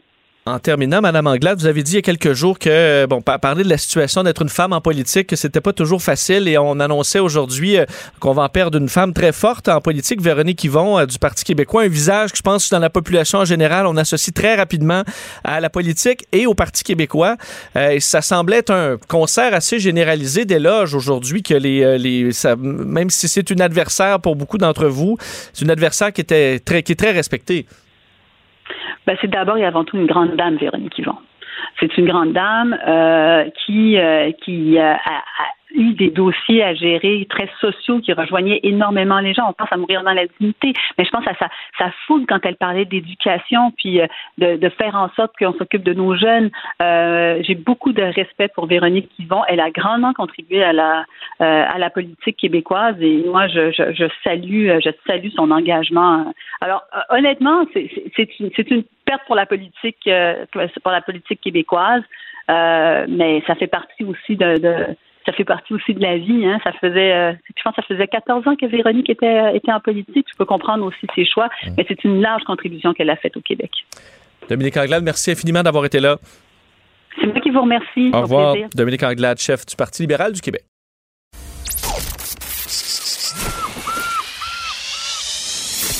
Cube Radio, Cube Radio. Il baigne dans l'actualité. Il a des points de vue rafraîchissants. Vous écoutez Vincent Dessereau. On est de retour pour faire euh, le tour des nouvelles avec Carl Marchand. Carl, euh, euh, on avait droit à un point de presse aujourd'hui ouais. du docteur Luc Boileau de la santé publique et on annonçait que le masque, il allait être là encore un peu pour durer. Le port du masque obligatoire dans les lieux publics et dans le transport en commun s'est reporté jusqu'à la mi-mai, euh, Vincent, et euh, c'était une suggestion du docteur Luc Boileau qui a été entérinée très rapidement par le ministre de la. Santé, Christian Dubé. Qui n'est pas très surpris. Non, non, c'est ça. Quelques instants après que le docteur Boileau en ait parlé, là, euh, le ministre Dubé disait sur Twitter, oui, on va maintenir ça. Euh, parce qu'on s'y attendait, évidemment, le maintien du port du masque. Les chiffres de la COVID ne sont pas très bons. Il y a 2405 personnes qui sont hospitalisées euh, au Québec en raison de la COVID-19. C'est une augmentation de 24 personnes. Aux soins intensifs, on est à 88, une diminution de 13. Donc, ça s'améliore pour les soins intensifs. Il y a tout de même 11 000 employés du réseau de la santé qui sont absents en raison de la COVID-19. Donc, évidemment, ça alourdit la tâche pour ceux qui restent. La bonne nouvelle dans tout ça, et écoutons le docteur Boileau là-dessus, on serait au pic des hospitalisations. Dans l'ensemble, c'est une relative bonne nouvelle parce que nos données nous montrent que la transmission du virus pourrait avoir commencé à ralentir, même peut-être qu'on aurait euh, déjà euh, atteint un certain plateau, sinon un pic de la transmission. Euh, d'une façon générale, mais on observe tout de même euh, que c'est pas clair dans tous les groupes d'âge, puis en particulier pour les personnes de 70 ans et plus, on comprend qu'il est prudent pour pas Ouais. déclarer victoire, mais c'est quand même, moi, je, je- là, vu là une grosse nouvelle sur le fait que c'est la première fois qu'on a une vague où on met peu de, on n'a pas de mesures, là, à part le masque Ouais. dans les endroits publics, et euh, qu'on réussit à passer au travers. Si c'est le cas, euh, c'est une très bonne nouvelle pour la suite. Là. Ouais, qu'on ben- pourrait passer, encaisser les vagues en continuant de vivre, c'était l'objectif. On est rendu là après deux ans de pandémie. Oui. Peut-être, peut-être. Et euh, dans les autres euh, éléments, ben, la période d'iso- d'isolation pour les personnes immunosupprimées est ramenée de 21 à 10 jours si vous avez été atteint de la COVID-19. On sait qu'il faut euh, être très prudent pour les personnes immunosupprimées, que ce soit une personne greffée, par exemple, ou des maladies chroniques. Alors ça, ça va leur donner un peu de facilité euh, pour la vie. Puis donc, voilà, euh, des chiffres qui, qui s'améliorent tranquillement. Alors, ben, on, On va prendre, on, va, le prendre, on va le prendre. ça c'est clair. Euh, des tableaux de Bordua et de Riopel qui ont été retrouvés, donc euh, écoute, c'est une bonne nouvelle. C'est des tableaux qui manquaient à l'appel depuis 25 ans, euh, Vincent. Donc, un des tableaux, c'était l'Hôtel aux idolâtres, un tableau de Bordua que euh, Riopel lui-même avait acheté il y a de cela plusieurs années pour 50 dollars. On Ok. s'entend que c'était à l'époque euh, beaucoup plus abordable. Euh, C'est un tableau qui aujourd'hui en vaudrait 100 000. Ce tableau-là, donc, l'Hôtel des idolâtres, avait été euh, au domicile de Jean-Paul Riopel en 1997 à Sainte-Marguerite du Lac-Masson. Pourquoi on a découvert, redécouvert ces tableaux-là? C'est parce qu'il y a un cabinet d'avocats qui a contacté la Sûreté du Québec pour, pour faire authentifier deux tableaux qu'un collectionneur possédait. Il est avéré après coup que les deux tableaux, donc, étaient des volets, celui Oh. de, de, de Bordua, mais également un autre tableau de Riopel, Plumage d'or. Alors, résultat des courses, le tableau de Bordua, lui, a été authentifié correctement par une, une compagnie qui s'appelle Art Recovery International. Donc, il pourra être revendu. Il est comme redevenu propre, si tu veux. Là, ce n'est plus un tableau volé. L'autre, c'est moins clair. Donc, celui de, de Riopel, justement, Plumage d'or, il est encore en possession du collectionneur qui en avait fait l'acquisition. Les autorités ont décidé de ne pas porter d'accusation dans ce dossier-là. C'est extrêmement complexe aussi, les que tu dossiers peux l'avoir acheté de bonne foi à quelqu'un Exactement. qui était de mauvaise foi. là. Donc, Ceci ça peut-être dit- promené depuis, depuis 97. là. Mais euh, même si tu es de bonne foi, c'est pas comme ça que les accusations de recel fonctionnent normalement. Tu es responsable quand même de ce que tu achètes. Malgré tout ça, on comprend que c'est un dossier d'une complexité incroyable avec des tableaux volés depuis 25 ans. Ouais. Alors, il n'y a pas d'accusations qui vont être portées dans ce saut, si dossier-là. tu payes 90 000 un tableau, puis là, ça te dit, ah, ben, il est volé, on reprend le tableau, mais euh, toi, Voilà. tu, on t'ordonne pas ton 90 000. là. Ben, c'est ça. Alors, à tout le moins, ben, évidemment, puis ces gens-là, euh, il y a des compagnies d'assurance aussi qui couvrent. Ces- je pense qu'ils sont corrects. Ben, si tu t'es rendu à t'acheter une toile à 100 000, Je c'était pas ton dernier 100 000. là. Moi, là, je, je rêve de ce moment-là. Tu sais, je- j'ai pas de tableau de grande valeur à la maison, mais il me semble que, tu sais, quand tu dis, là, j'achète un Riopel, je le mets dans le salon. Oui, Je ce m'assois le un beau riopel dans le sur salon. le divan, je regarde ça pendant 20 ans. Tu sais, je veux dire. non, mais c'est. C'est ça, t'es arrivé quelque part. T'as- gagné financièrement, quelque chose. financièrement, t'es arrivé quelque part. Alors, bonne nouvelle. Donc, deux tableaux qui retournent, disons, dans l'espace euh, légitime. Et il y en a plein d'autres, évidemment, parce que c'est un. Il y a beaucoup de contrefaçons, beaucoup de vols dans ce domaine-là. Puis, euh, c'est des gros montants. Alors, des fois, ben. Bon, c'est bien que des fois ça, ouais, ça revienne. Euh, on retourne en politique pour parler de Véronique Yvon. J'en ai dit un mot avec Dominique Anglade tantôt parce que c'était un peu un concert d'éloge. Aujourd'hui, une députée respectée qui ne se représentera pas. Et Joliette, c'est un château fort péquiste, hein, Vincent, parce que euh, on va retourner dans l'histoire. Le PQ, euh, l'élection de 76, avec René Lévesque, là, qui a mené euh, le Parti québécois au pouvoir, la première fois de sa vie, c'était Guy Chevrette qui était député là. Et il a été député jusqu'en 2007, Guy La circonscription n'a été des que pendant quelques temps, en 2007. Madame euh, Véronique Yvon a été élue pour la première fois en 2008, donc ça fait 14 ans qu'elle est députée. Elle dit qu'elle a besoin euh, de temps pour elle. Écoutons ce qu'elle avait à dire ce matin. que je vous annonce qu'après une longue et profonde réflexion, j'ai pris la difficile décision de ne pas solliciter un cinquième mandat l'automne prochain.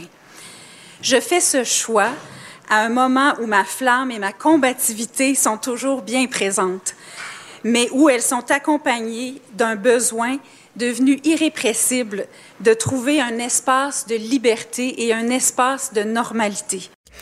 Madame Yvon qui disait les sondages ne m'ont jamais fait peur, donc c'est pas en raison de la baisse du PQ que cette annonce-là euh, survient. Puis bon, on avait euh, sollicité le chef euh, péquiste Paul Saint-Pierre Plamondon pour venir nous parler cet après-midi. Il n'était pas disponible. On, on, imagine que c'est pas une très bonne journée pour le Parti Non. québécois à 9% dans les sondages.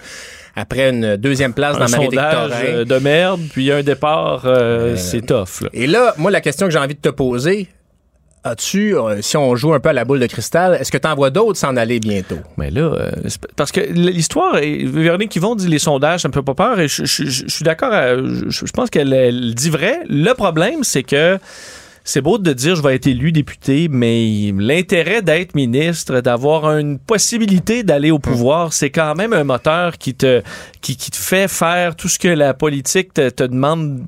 Qui est, qui est pas toujours Ouais. facile, là. mais il y a un moteur là à dire hey, peut-être que je pourrais re- re- retrouver mon un, un poste de ministre. Et ça, une fois que c'est enlevé complètement, là, et pour plusieurs élections à venir, à moins, on peut toujours avoir des surprises, mais c'est ça t'enlève un peu de gaz. Tu Ouais. auras beau dire ah, euh, je, suis- invulnérable euh, au sondage, puis je m'en fous. Il y a quand même ce moteur-là qui est plus là. Beaucoup de frustration, ouais, pour les députés des fois qui ont voient les limites de leur de leur fonction. Ceci étant dit, Véronique Yvon, elle a illustré justement le pouvoir d'une simple députée parce que c'est elle la mère de la loi sur l'aide médicale à mourir. C'est un travail transpartisan qui a été fait Oui. en bonne partie alors qu'elle n'était pas au gouvernement. Alors, elle a quand même, puis c'est une loi qui a été applaudie. Euh, on connaît tous des gens qui ont eu recours à l'aide médicale à mourir. Ça a fait œuvre utile. Alors, comme quoi, pas besoin d'être ministre nécessairement pour faire avancer le débat. Mais ceci étant dit, c'est sûr que c'est des longues années, beaucoup de travail. Et, euh, et Carl, à mon avis, si on va faire un vox pop un peu partout dans la population, puis tu montres des photos de députés, il y en a plein que les gens pourront même pas associer au fait qu'ils sont députés, Ouais. d'autres que seront pas capables de les mettre dans un parti. Véronique Yvon, ce sera dans les taux assez élevés Ouais. de dire, oui, c'est une politicienne québécoise et elle est dans le Parti québécois. Et ça, de perdre des visages comme ça pour le Parti québécois, il en reste pas beaucoup. Et c'est une, euh, c'est une perte qui va faire mal. Ouais, puis là, on se dit, Pascal Bérubé, il va faire quoi? Est-ce que là, Pascal, il peut pas tout faire? Là, Ben, plus, c'est ça. Euh, alors, euh, va-t-il se représenter lui aussi? On sait qu'il Ouais. avait des, des majorités euh, quasi soviétiques dans Matane. Euh, mais bon. Hmm? C'est c'est pas, euh, c'est pas une Non, journée dans facile. Matane, je pense pas qu'il est inquiet. euh, Non, non, non, il était Effectivement, il est bien dans celle. Euh, parlons des stars à cordes, euh, Carl, parce que dans les dernières heures, ce- c'est c'est revenu dans l'actualité parce que euh, ces fameux stars-là, on ne pourra plus s'en procurer au Canada. C'est fini les Star Accords au Canada à partir du 1er mai, Vincent. C'est quoi qu'on va avoir une petite tige? Écoute, Un là, moteur? tu pourras avoir, il y a le fameux modèle là, avec la tige, en effet, ou sinon, il faut mettre des, des- des éléments qui retiennent les deux cordes ensemble. Pourquoi on abolit la vente de Star à Ouais. cordes? C'est pour éviter les risques d'étranglement, Vincent. Parce que semble-t-il, selon Santé Canada, il y a un décès en moyenne d'un enfant d'un à trois ans par année au pays. Un enfant qui se serait étranglé dans un store à cordes. Euh, Ce que les autorités disent, c'est que ça prend à peu près 15 secondes pour perdre conscience par strangulation, puis à peu près 6 minutes pour perdre la vie. Ceci étant dit, dans le monde euh, des stores, il y a des gens qui disent, écoutez, ça fait 44 ans que je travaille dans ce domaine-là et j'ai jamais vu personne perdre la vie en raison d'un store à cordes. Mais est-ce que la corde, parce que c'est la corde qui se divise en deux? Oui, oui, c'est ça. C'est la Ça fameuse fait- corde. Sauf que si t'as fait pour qu'elle se détache, là, si tu tires trop fort, il y a Ben là, il y a des système, euh, dispositifs, mais bref, euh, je, je t'épargne tous les, les dispositifs Oui, qui oui. seront mis en place pour, euh, pour justement répondre à ce dangereux phénomène de store à cordes. Mais bref, ça couvre pas les domaines commerciaux. Non, OK. Donc, ah, dans, le commercial, vous êtes correct. Et même, tu te dis, moi, j'ai pas d'enfant. Ouais. Je m'en fous. Je vais en avoir des stores à cordes. Non, on pourra pas t'en vendre non plus. Si un enfant passe par là. Et je te rassurais, Vincent, en te disant que tu restes dans un pays visionnaire parce que le Canada est l'une des seules juridictions au monde Ah ouais, qui de applique avec une un- restriction sur les stores à cordes. Et là, maintenant, les fabricants de stores pourront te charger maintenant 20 000 de plus pour la, la, la version en- pas de corde. Ben là, l'autre enjeu, c'est ça, c'est que c'est comme un petit marché de Canada dans le, la- le monde, l'univers des stars, ce qui fait que les manufacturiers, c'est pas nécessairement intéressant de développer des produits spécifiques pour nous. Comme mon premier appart à Jonquière, tu cloues une, cou- une couverte. Ah, ça, c'est, ça, c'est. Ou un beau drapeau, là. euh, de- ah, du. Dieu. Ah, du tché.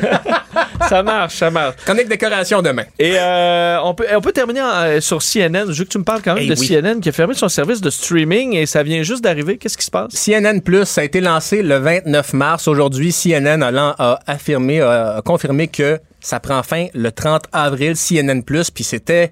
Il y a des dizaines de millions de dollars qui ont été mis dans la création de ce service-là en ligne. Et un des éléments, Chris Wallace, là, le, le- le chef d'antenne célèbre de Fox News, on était allé le chercher Ouais, à Fox News à CNN. pour le mettre à CNN+. Il n'est pas dans la programmation télé, juste à CNN+. Eh bien, on a pris la décision de mettre fin à ce service-là. faut dire que depuis qu'on a lancé ça, euh, Warner Bros., Warner, Warner Media a fusionné avec Discovery, qui offre déjà beaucoup de services de streaming, de vidéos en continu comme ça. Donc, est-ce qu'on veut faire des économies d'échelle? Chose certaine, si les abonnés avaient été au rendez-vous de manière euh, fabuleuse, Ouais, on aurait pas enlevé, probablement poursuivi l'aventure. Alors, euh, comme Donc, quoi... pour les deux ennemis, Trump et CNN, les deux ont des flops technologiques. Parce Ouais, que le, ben oui. le- le- le réseau social de Donald Trump. C'est pas... euh, euh, c'est une bonne place pour aller lire des copies de tweets, semble-t-il. Oui, exact. Qu'on peut retrouter. C'était ça, les, les retweets de M. Trump. On revient. Merci, Carl. Cube Radio. Cube Radio. Cube Radio. Pour comprendre même les dossiers les plus compliqués, Vincent Dessereau. Emmanuel Latraverse. J'ai pas de problème philosophique avec ça. Mario Dumont. Est-ce que je peux me permettre une autre réflexion? La rencontre. Ça passe comme une lettre à la poste. Il se retrouve à enfoncer des portes ouvertes. Là. La rencontre Latraverse. Dumont.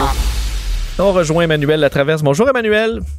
Bonjour. Alors, un départ euh, qui, euh, qui a fait réagir beaucoup aujourd'hui. Véronique Yvon, qui ne se représentera pas, un visage euh, très important pour le Parti québécois. Je disais tantôt à mon collègue Carl que si on demande à la population, euh, on montre des photos de députés, il y en a qui ne sauront pas du tout s'ils sont, qui sont députés à la base. Mais Véronique Yvon, oui, et ils vont l'associer au Parti québécois, ce qui est pas, ce qui est de moins en moins le cas pour le parti.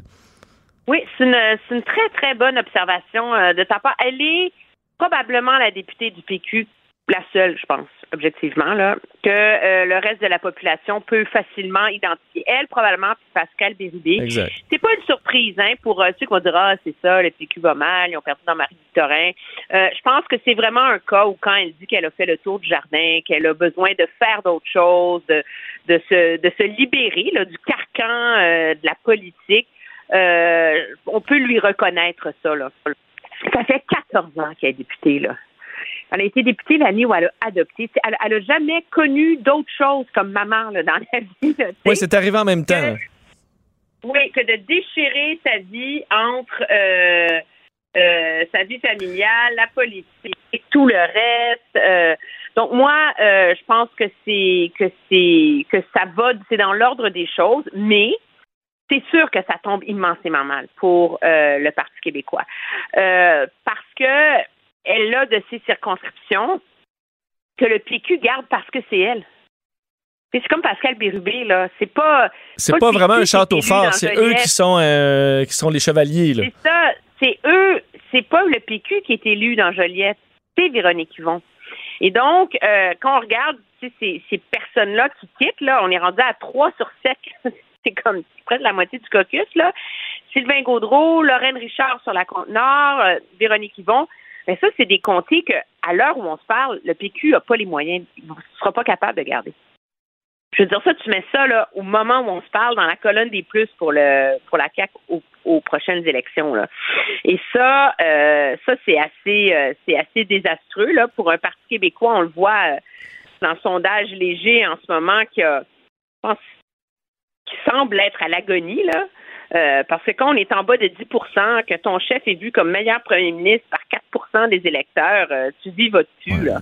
T'es plus Et là. donc, euh, c'est c'est- c'est désastreux en termes de timing, mais on peut pas en faire porter le poids à Paul Saint-Pierre Plamondon, parce que d'ailleurs, Madame, Madame Yvon a résisté à l'envie là, de partir dans un coup d'éclat, tu sais, où elle remet tout en question, puis euh, elle met son parti dans la baraque. Ouais, et elle laisse suffisamment de temps pour trouver quelqu'un. Elle n'a pas non plus été élue pour quitter après. Elle fait bien ça. là. Oui, oui, non, tu sais, dans la chronique euh, départ de la vie politique, là, euh, elle est, elle est exemplaire.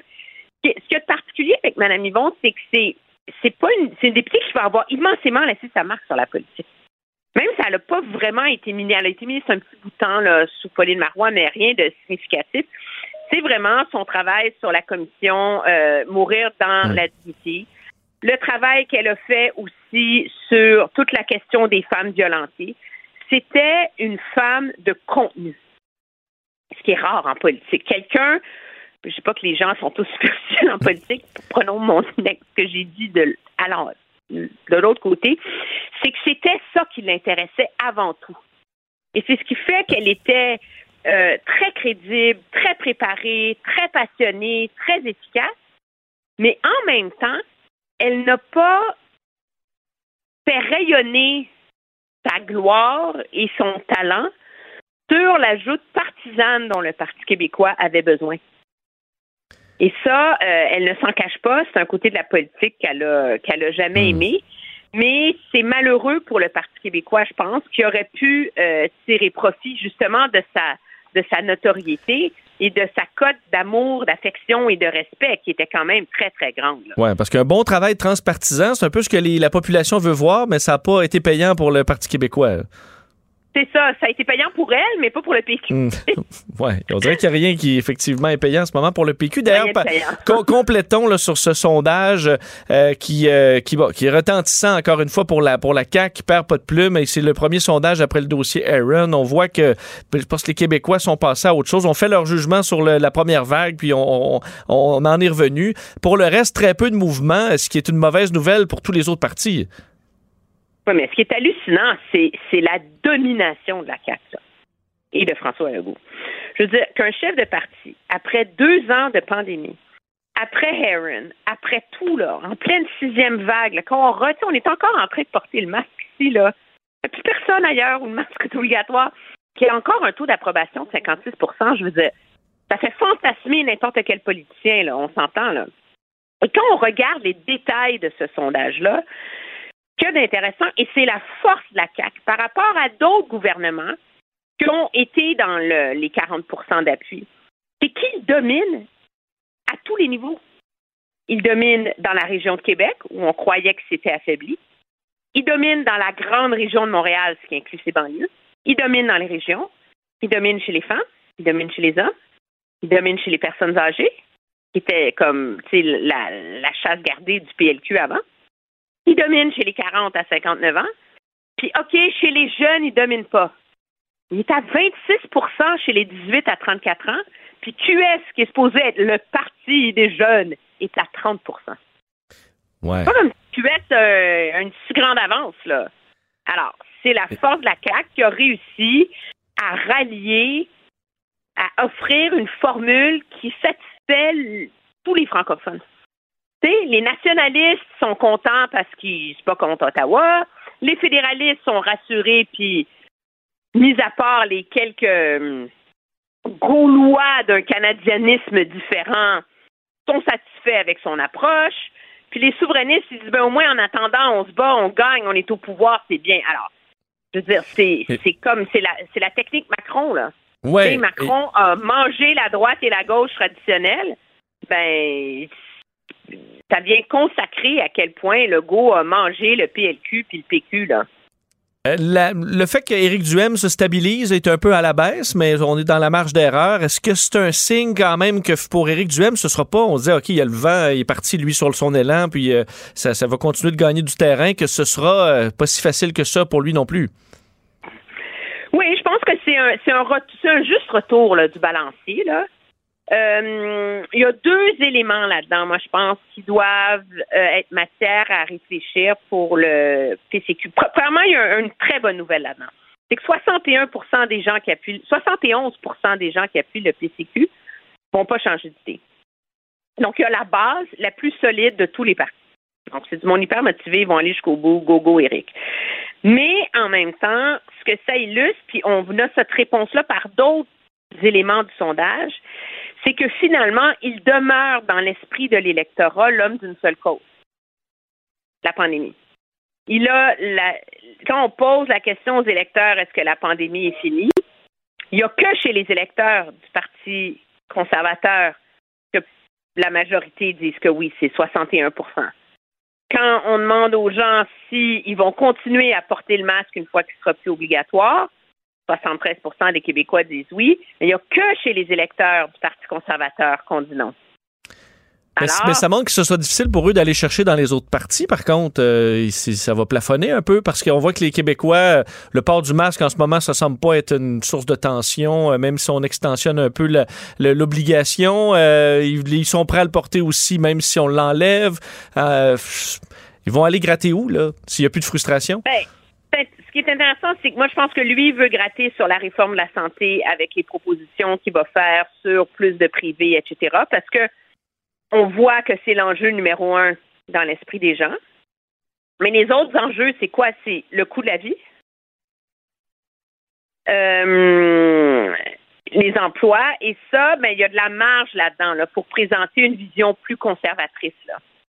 Parce que est-ce que c'est par le biais de baisse d'impôts? C'est quand même le troisième. Tu moi.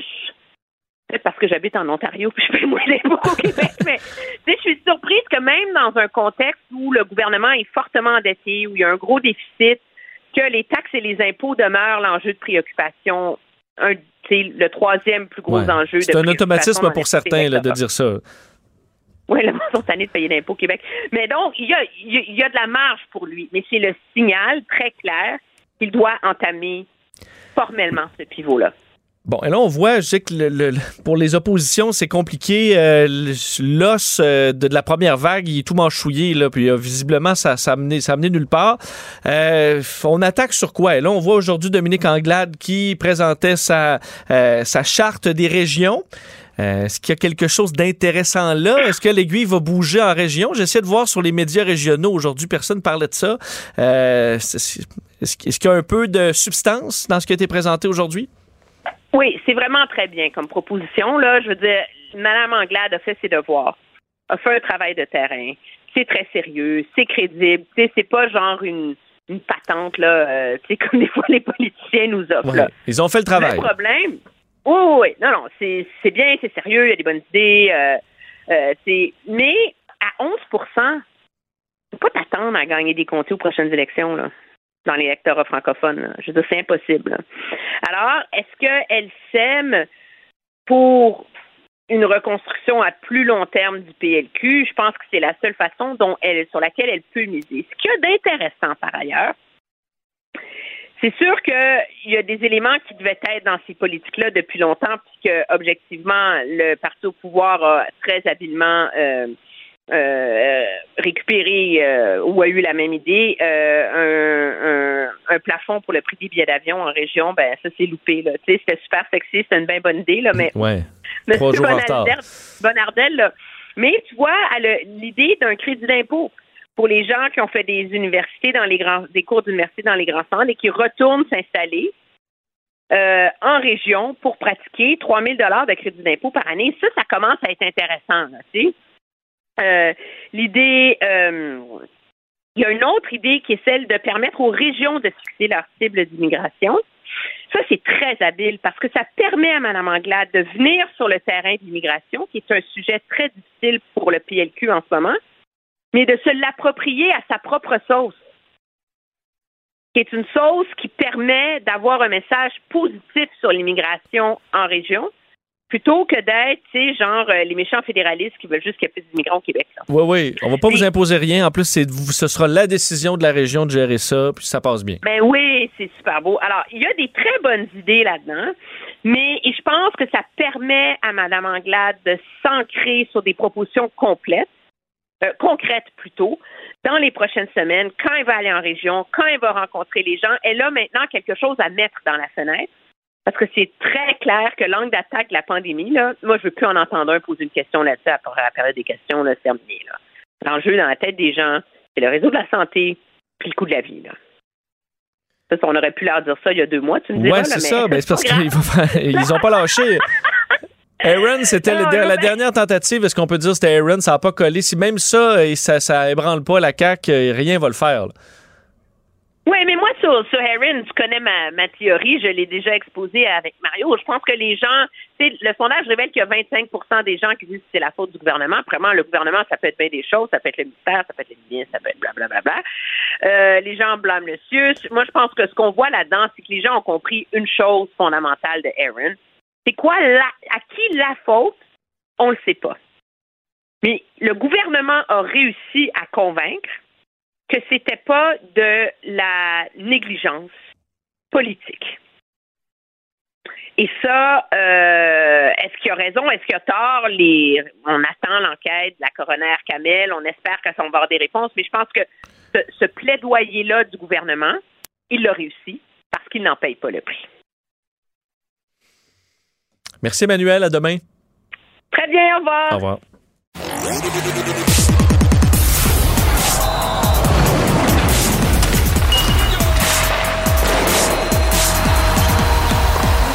Jean-François Barry, un chroniqueur pas comme les autres. Salut Jean-François. Salut.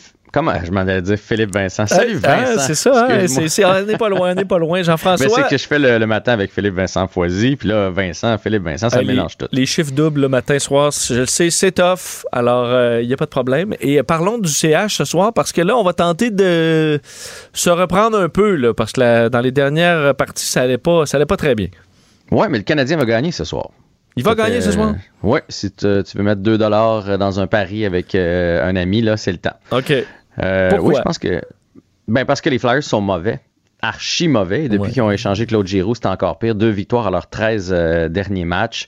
Euh, Carter Hart a des difficultés là-bas. La défensive aussi. Bref. euh, il n'y a rien qui va du côté des Flyers. Alors, je ne parie pas nécessairement pour le Canadien, mais je parie contre les Flyers.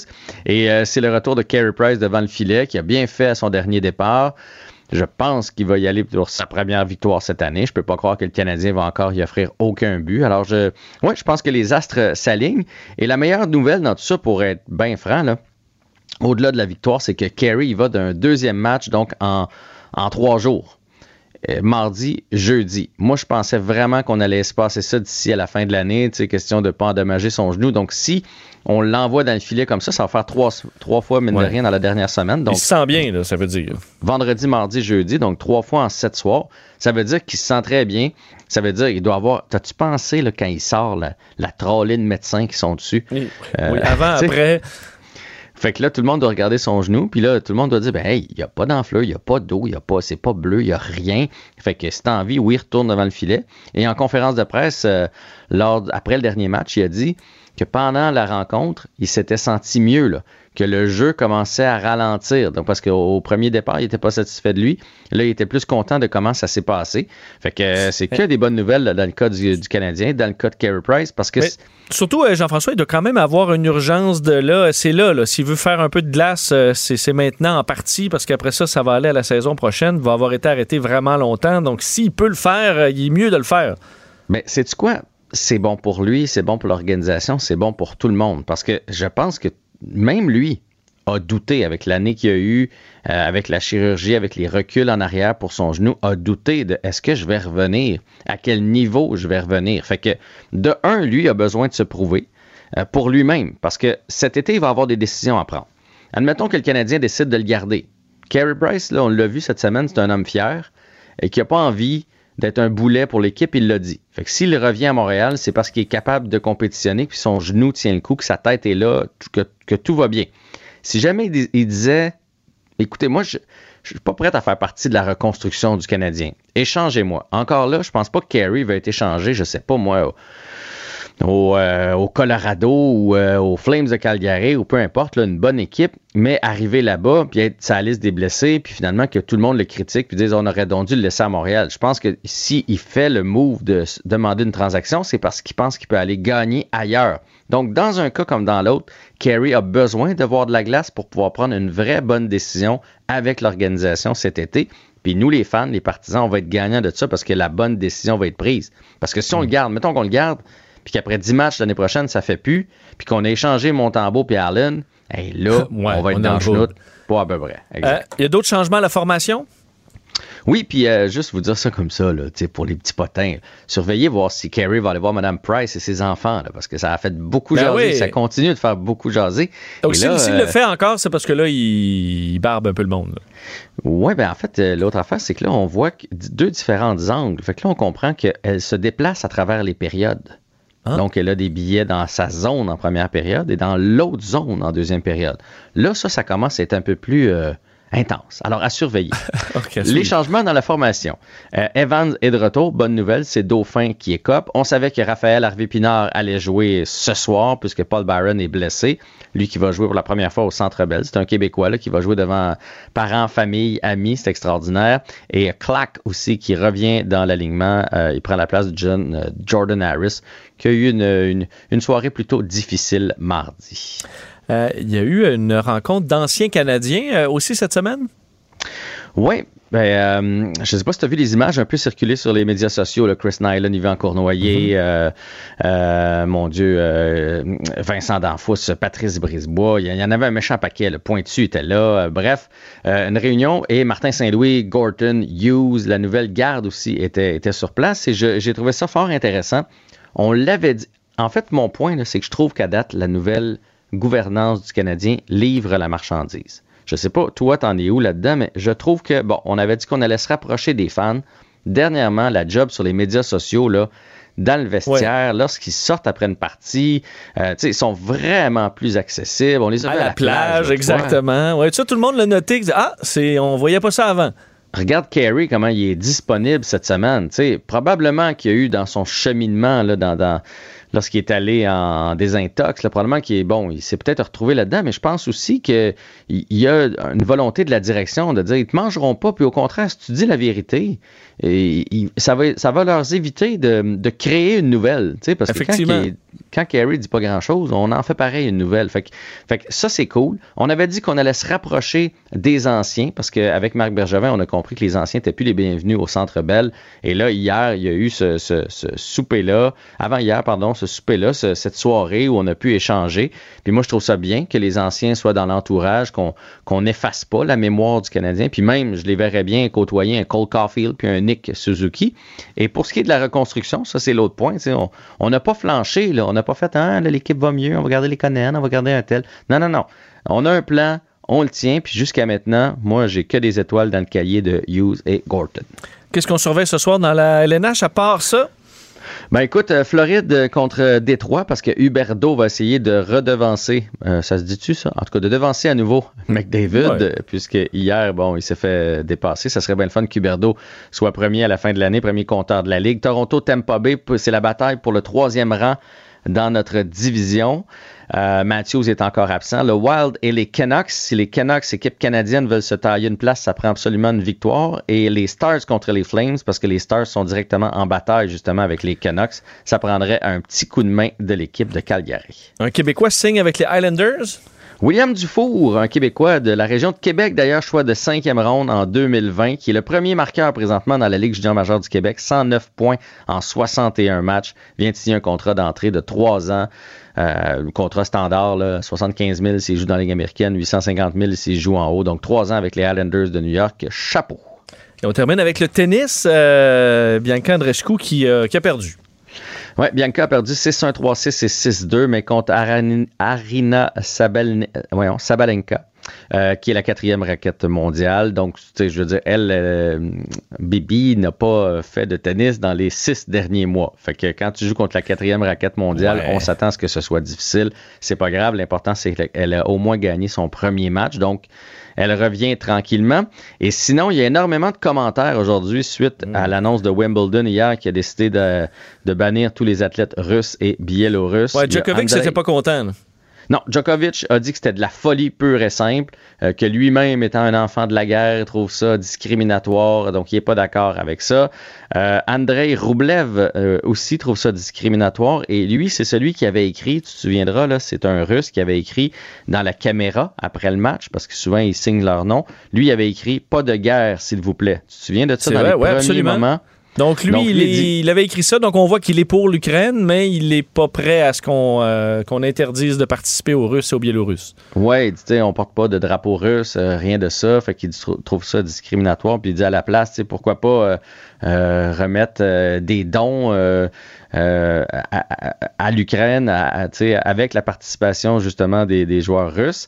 Et d'un autre côté, tu as Svitolina, qui est une Ukrainienne, qui, elle, a demandé à l'ATP et la WTP de laisser jouer les joueurs russes et biélorusses à condition qu'ils dénoncent ce qui se passe en Russie. Donc, si tu fais un beau post sur tes médias sociaux, Ouais, tu prends c'est la encore plus parole compliqué rendu là. ouais, mais des Elle, c'est ce qu'elle a demandé. Elle dit, moi, s'ils sont contre ce qui se passe, s'ils sont contre le système, je suis d'accord. Mais si ils, ils, ils emboîtent le pas puis ils sont d'accord avec ce qui se passe en Russie. Ben là, qu'on les bannisse. Je comprends qu'il n'y a pas de solution euh, qui laisse pas de traces, là, mais on a vu dans des compétitions de voir un athlète russe euh, gagner euh, triomphant. On en a vu qui portaient en gymnastique, qui ont porté le Z ou qui ont fait des signes euh, disgracieux. Tu veux pas voir ça jamais. Je comprends que la plupart sont, euh, euh, ils voudront pas rien faire du tout, là, mais euh, il y, a un- il y a un malaise euh, à avoir des athlètes russes, même de pointe en ce moment. C'est une pause. C'est bien dommage, là, mais c'est pas autant dommage que d'avoir ta ville rasée. Là. Euh, Donc, moi, c'est euh, ce que je pense. Là, des, oui, ils pourront, Med- Medvedev, mettons, pourra pas, ou Roublev pourra pas gagner, pourra pas euh, euh, monter dans le classement de l'ATP, mais de l'autre bord, là, il y a des viols, puis il y a des bombardements, puis il y a des tueries, puis c'est pas juste pour des militaires, c'est des civils. Fait que euh, Exact, c'est secondaire. chacun son malheur. Hein? Et on veut pas montrer des Russes triomphants dans cette période-là. En tout cas, je, je comprends la logique derrière, c'est sûr, mais je comprends que ça peut passer mal. Mais il n'y a pas, écoute, c'est la guerre et euh, il n'y a, rien de- il y a- y a- rien de parfait Il n'y a là-dedans. rien de positif dans tout ça. Tout à fait. Merci Jean-François, à demain. À demain, puis on parle F1 demain, le promis, parce que là, j'ai appris Il que tu un tripeux d'F1, le grosse fin de Ben, Il y a semaine des du côté qualifs de Imola. demain c'est vendredi, mais ouais, c'est comme ça que ça marche avec un week-end de sprint. On en parlera ensemble demain. Salut. Promis. Cube Radio.